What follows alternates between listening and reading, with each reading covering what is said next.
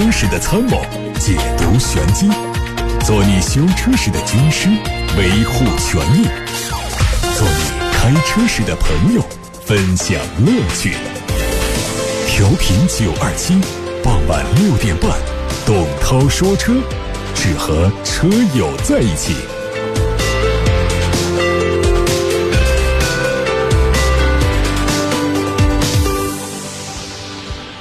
今天的董涛说车已经开始，我是董涛。看新闻，昨天晚上，东风悦达起亚新一代 KX 五在上海上市。它延续了老款车型的动力总成，仍然用2.0升的自然吸气发动机匹配 6AT 手自一体变速箱，1.6T 的涡轮增压发动机匹配七速的双离合变速箱。六款车型，官方价格十五万四千八到十八万一千八。新车特别针对中国消费者的喜好，对外观和内饰做了优化。外观更加宽阔硬朗，内饰更加简洁实用，配备了全彩七英寸的液晶仪表盘，还有十点二五英寸的悬浮式高清中控大屏。三月十七号，以“领航未来”为主题的为 VV 七升级款全国试驾会在武汉拉开帷幕。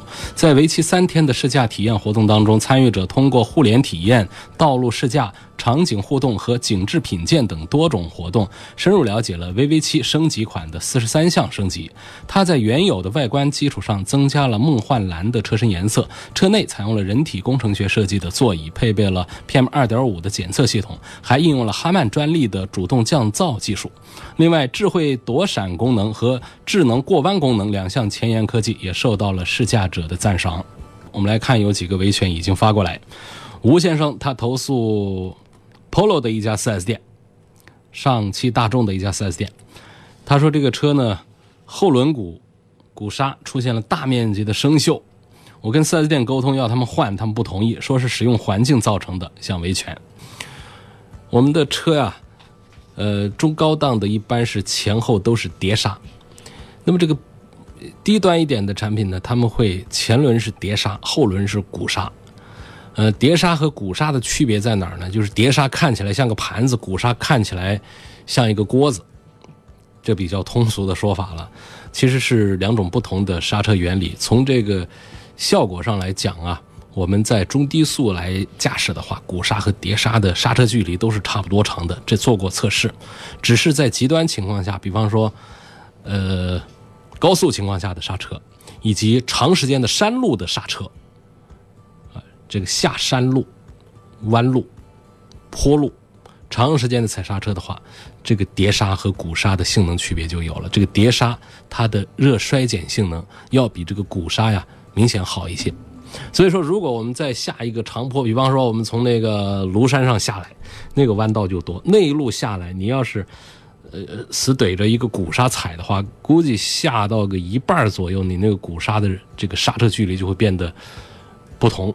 你会明显觉得这个刹车距离变长了，刹车的效果变差了，这就是热衰减的这个呃情况已经发生了。那么碟刹呢，它可以再远一点，比方说最后到接近呃到走到三分之二路程的时候，会出现这个刹车距离变长。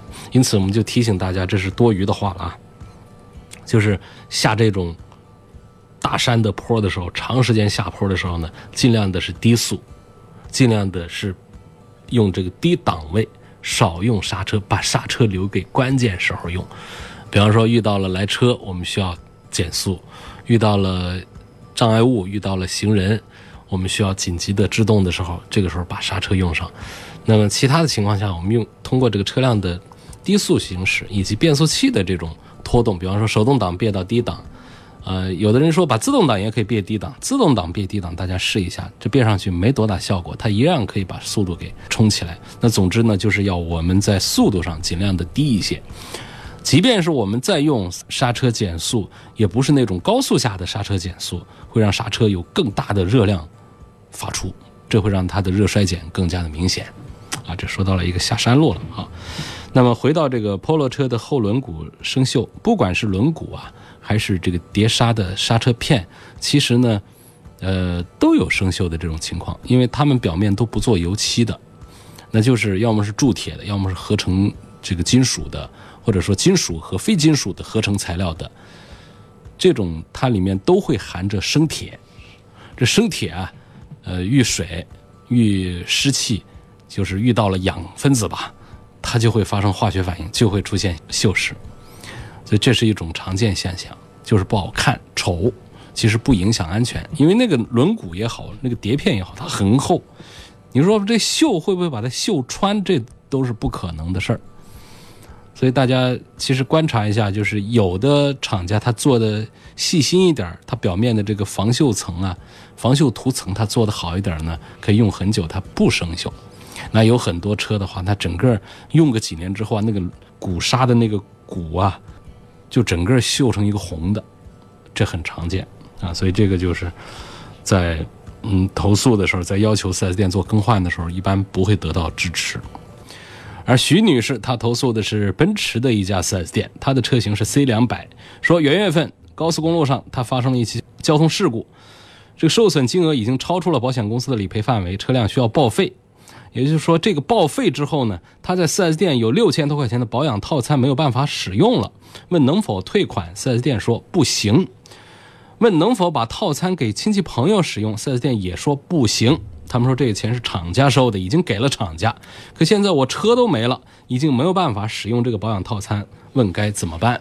实际上这个不让退啊，还就真的就没办法了。你说这个投诉，因为简单说这是一份合约，你们关于这个保养套餐的合约里面没有说，我这车要是转让了，车要是不在了，这套餐是可以退的。如果没有这样的约定的话，你们的合约。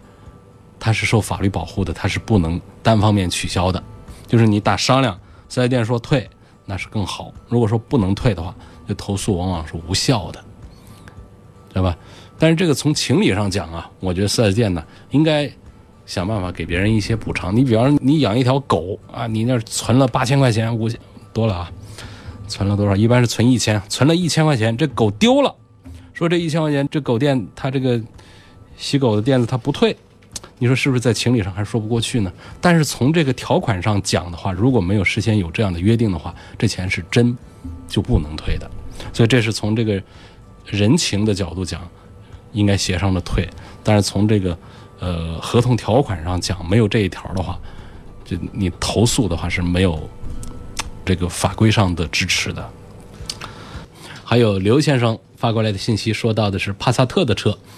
他投诉的是上汽大众的一家 4S 店，说车子是单位采购的，不在这家 4S 店买的。对方还曾经以此为由拒绝我在店里做首保。后来车子跑到一万多公里，有点磨胎，我到 4S 店去两次，师傅先是帮着调一下，后又让我去外面做四轮定位。但是修理厂的师傅跟我说，4S 店说法不正确，这车的前后减震器都有轻微的弯曲的情况，应该是导致磨胎的主要原因。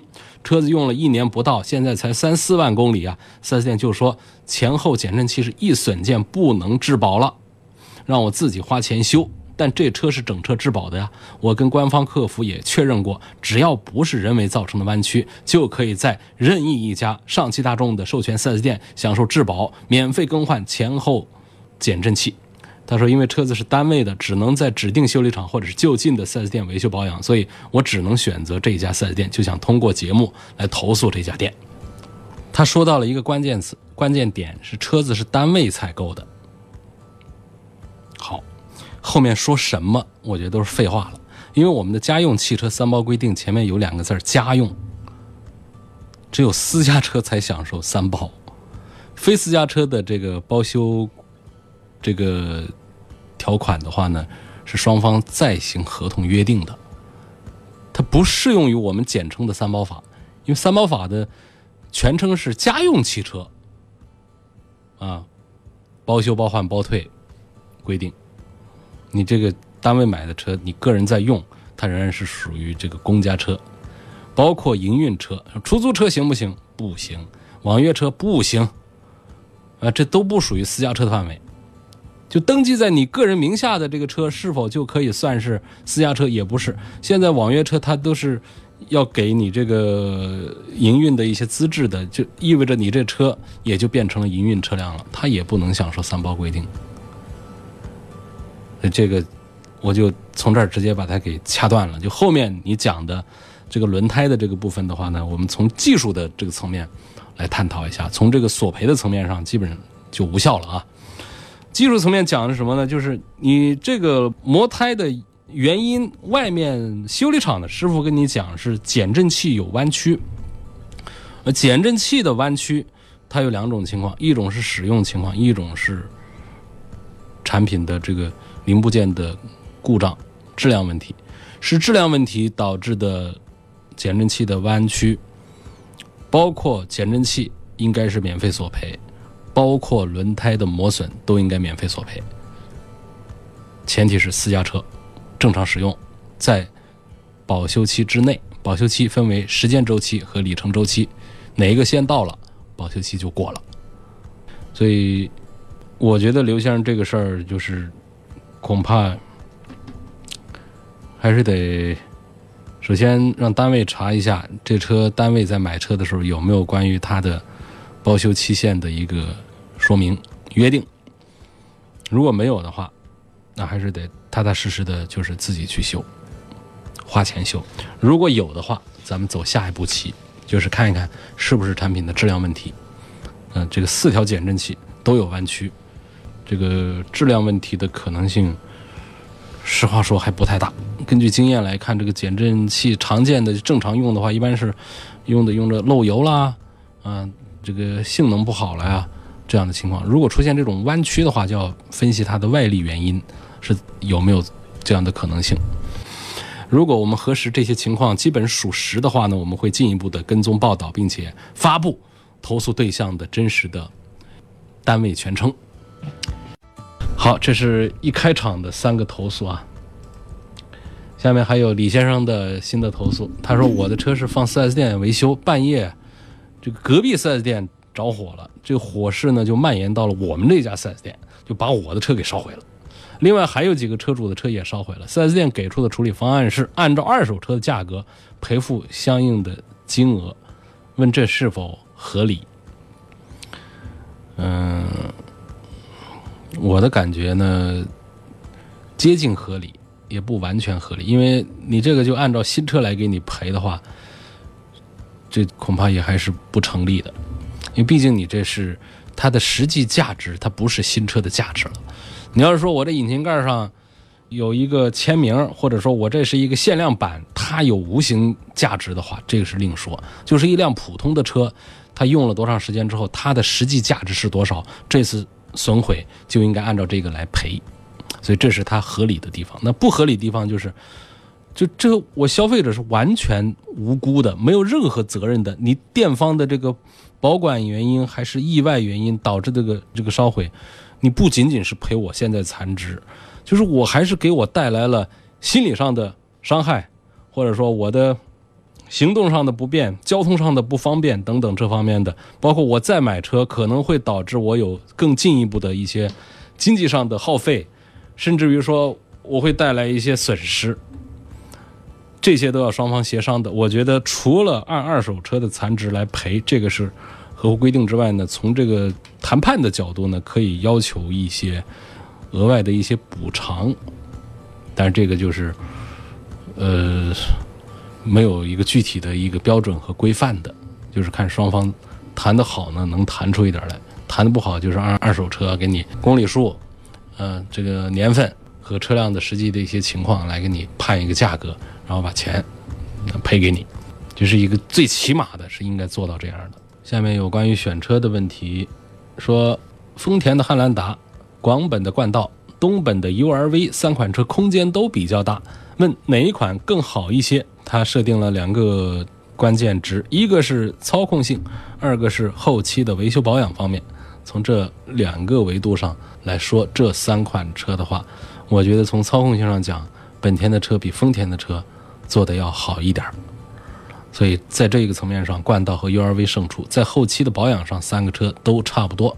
因此，如果你注重一些操控性和后期费用的话，可能冠道和 URV 的高功率 2.0T 的这个大排量版本会更适合你。在冠道和 URV 当中。这种选择就很随意了，因为完全是一回事儿的车。冠道销量好一些，URV 销量差一些，但是 URV 它现在是有优惠的，冠道是没有的。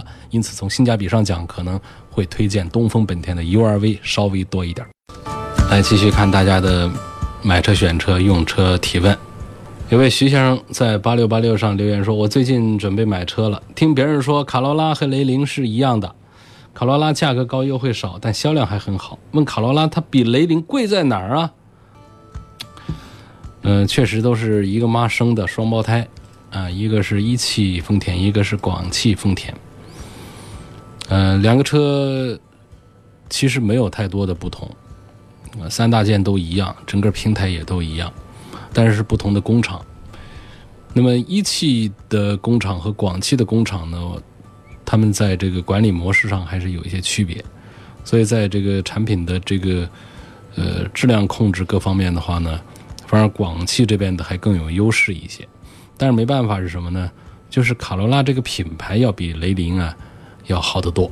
那一说卡罗拉都知道，一说雷凌大家还搞不清楚，这是一个丰田的车还是个本田的车？它是个轿车还是个 SUV？我打赌我们听节目当中有一小半都还搞不清楚雷凌是个啥车啊！雷凌就是卡罗拉的姊妹车，都是一个 A 级轿子车啊，尺寸不大不小的一个丰田的一个 A 级车，家用很很好的啊。那么从销量上来看，这两个一模一样的车呢，卡罗拉要明显的比雷凌高得多。那卡罗拉见面一个月干个两万多台、三万多台，像好玩一样的。但是呢，在雷凌家的话呢，一般都是好的时候能上到两万台，一般都只是一万台左右。这就是品牌，这就是 logo 的这个区别。那么现在看到呢，本身在厂家的指导价格上呢，雷凌呢，他就知道自己家这个名字难记，嗯，所以它价格就定的低一些。你看，它按照这个 1.2T 的最低配来说的话，雷凌的指导价定的它就不超过十一万啊。但是呢，卡罗拉它就不，卡罗拉它这个 1.2T 的最低配就直接定到了十二万多，这里外都有一万多的差异啊。说他们都会有优惠，那么优惠完了之后，这个差异的幅度还扩大了，你知道吗？所以这就是我觉得在一回事儿的情况下，肯定应该是买价格便宜的雷凌要更划算一些，这算是买性价比。而我们如果说是要买一个保值的话，就卡罗拉这三个字儿，就让它这个车要更保值一些。这就是两个车在买的时候要纠结的地方。啊，这个长期用的话，我建议买雷凌。但是说我只是这个过渡一下用一下，我很可能两年就得把它再卖掉的话，你多花的这万把多块钱，在二手市场上也可以表现出来，就是在残值上，卡罗拉也会比雷凌的强一些。那两个车啊都是一回事儿。还有拿三个中级轿车对比的，有凯美瑞、有皇冠、有雅阁、有天籁。嗯，说舒适性、动力和稳定性，这几个车的这个稳定性就不用谈了，都挺好。但是要论舒适性嘛，你把这几个车跟皇冠放一块儿，那谁比得过皇冠呢？那真要跟皇冠能够这个近身 PK 一下的，恐怕算日产的天籁，但是也还是比不过皇冠。所以你要是论这个舒适性的话，肯定是皇冠第一名。然后你要问动力性的话，那对不起了，这个最近呃这个新上市的全新一代的天籁呀，它这个提速表现搞得像个。就比较暴躁了啊，就是完全出乎大家的意料。它上一个两百五十多匹马力的二点零 T 的发动机，这个提速秒数我不记得了，反正在二十万出头的这个中级车里面，它是最快的一个。但是它只是直线快，它拐不得弯它一拐弯这悬挂就软，腿脚就软。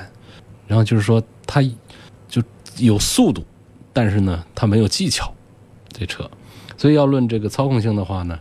这个天籁还是排不上号啊，它只是动力性能比较强大。这几个车里面论操控性能好一点的，我觉得还是雅阁。开过就知道，雅阁比凯美瑞和天籁明显要强。那么跟皇冠比呢？那也比皇冠强。皇冠它就是一个舒服为主，就是舒服到底。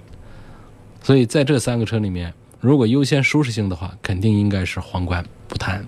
如果说优先动力，操控这方面的综合表现的话，我推荐雅阁要多过凯美瑞和天籁。呃，下一个问题是三菱欧蓝德2.4排量四驱五座这个车，呃，这个发动机的供油方式是电喷的好还是缸内直喷的好？有些什么区别？呃，现在讲缸内直喷是趋势，它更加节油，它的燃烧要更加的充分。嗯、这个电喷呢，它要隔得远一点，啊，喷过来。缸内直喷呢，它就更接近这个气缸的内部的这个中间环境，所以在技术上讲，缸内直喷还是要好一些。呃，但是缸内直喷呢，也有它的缺点，就是它容易生成积碳，嗯，比这个普通电喷的要多一些。所以在这个角度上讲呢，我们其实没必要太纠结，我是该买个电喷还是该买个缸内直喷。这就类似于说，我现在到底是该买一个便宜一点的氙气大灯，还是应该买一个贵一点的这个 LED 大灯啊？LED 大灯肯定是趋势，是潮流，现在就是标配 LED 大灯，这个中高端车。啊，氙气大灯就像过去的卤素大灯一样了，所以还是跟着这个技术的发展来走。嗯您正在收听的是董涛说车。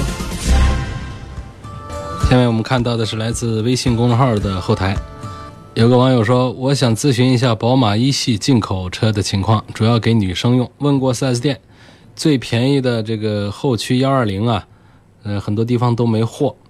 幺幺八的倒是有，但是它是个三缸机，感觉还是差点。问这个车怎么样？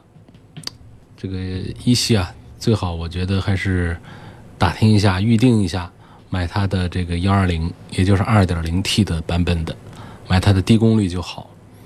呃，这个进口的一系还是一个后驱车，还是比国产的一系啊要好玩一些，有意思一些。如果说实在这个车买不到的话，那就要换个品牌。看这个喜欢进口车的话，这个奔驰的这个 B 级卖的也挺便宜的，看一看奔驰的 B 级去。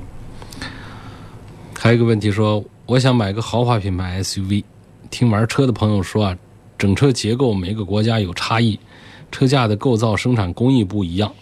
我看中了宝马 X3、英菲尼迪 QX50、讴歌的 RDX 跟凯迪拉克的 ST5，问一下车子的整体结构上谁的安全性更好一些？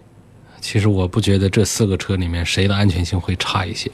如果说是我们按照这个碰撞测试的标准来，个个肯定都是五星，因为。到了这个豪华车的这个生产工艺上讲，还有结构安全上讲，我想没有哪个厂家会把它做的，呃，比别人差。这个差异呢，主要还是产生在这个中低端车上，二十几万、十几万的这种差异就会拉得很开，有的上五星，有的评个三星，这种都有。但是到了这种这个四五十万的产品来说，我觉得不用太担心谁的这个安全性。安全性方面呢，应该说它是有三个单元组成，一个呢就是它的这个固定的架构这个部分，该硬的地方必须得不许变形，该软的地方应该是有一些吸能的一些空间可以溃缩。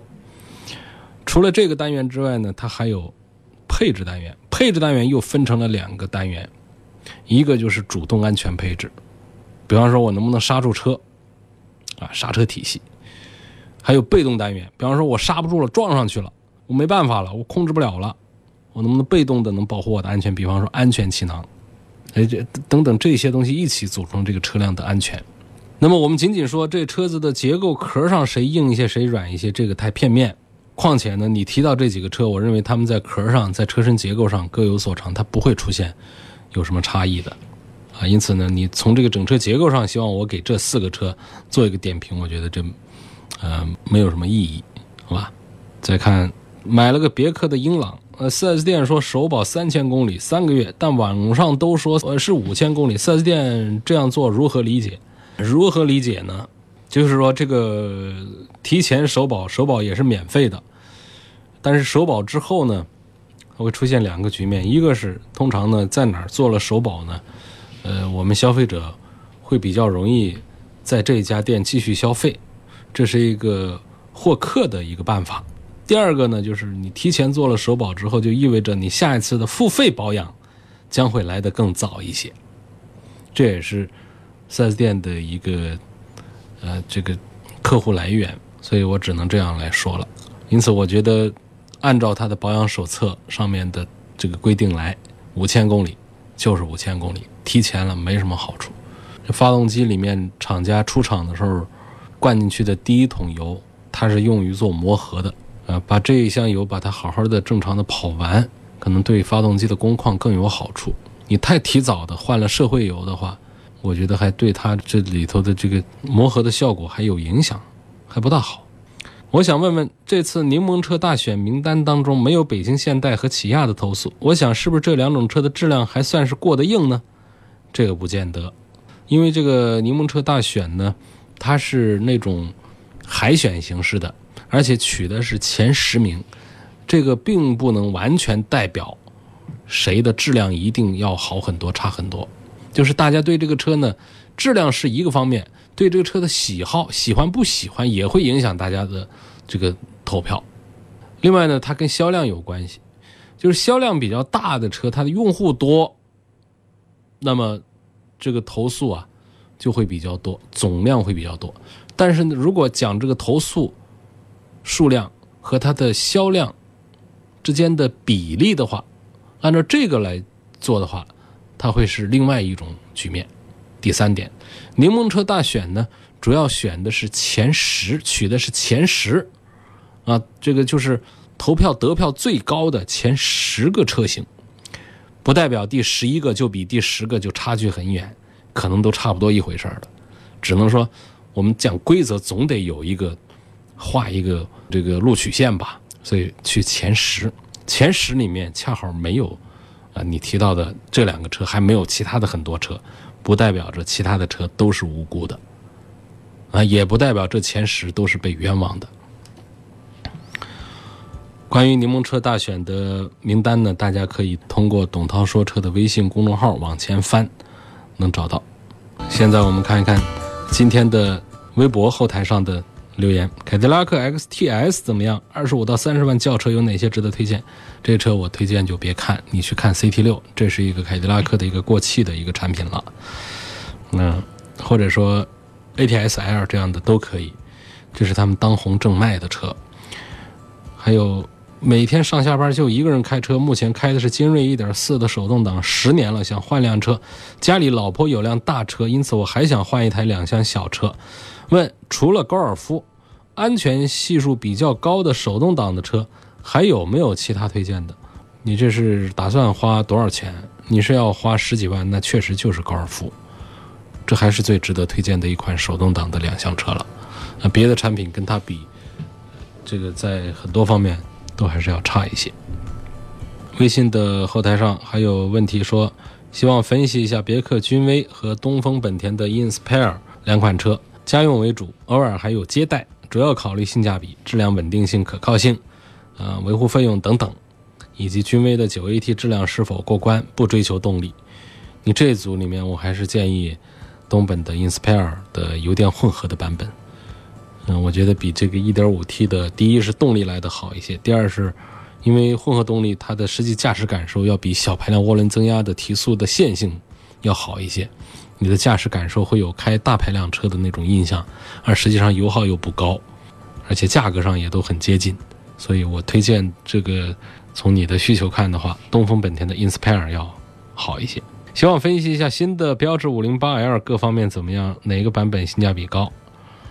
嗯，这车是前天晚上上市的，嗯，看这价格呢定的还是可以。十六万起的这么一个价格，外形内饰我也很喜欢，啊，动力没有什么很前卫的东西，都还是比较这个传统的 1.6T、1.8T，这都没什么可担心的。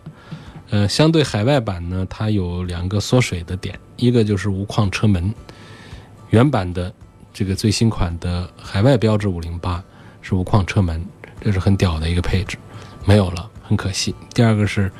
呃，整个掀背的这种尾箱盖给拿掉了，这也是让这个车呢个性化的这个元素丢了很多的。其他的，我觉得像空间相对上一代宽敞了一点，但是相对雅阁他们来说呢，仍然不算是那种后排空间很舒服的那种感觉。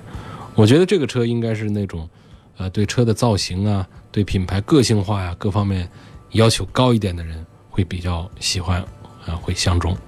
至于说买它哪个配置，我也是倾向于买它的，呃，大排量的低配，就是 1.8T 的低配版本。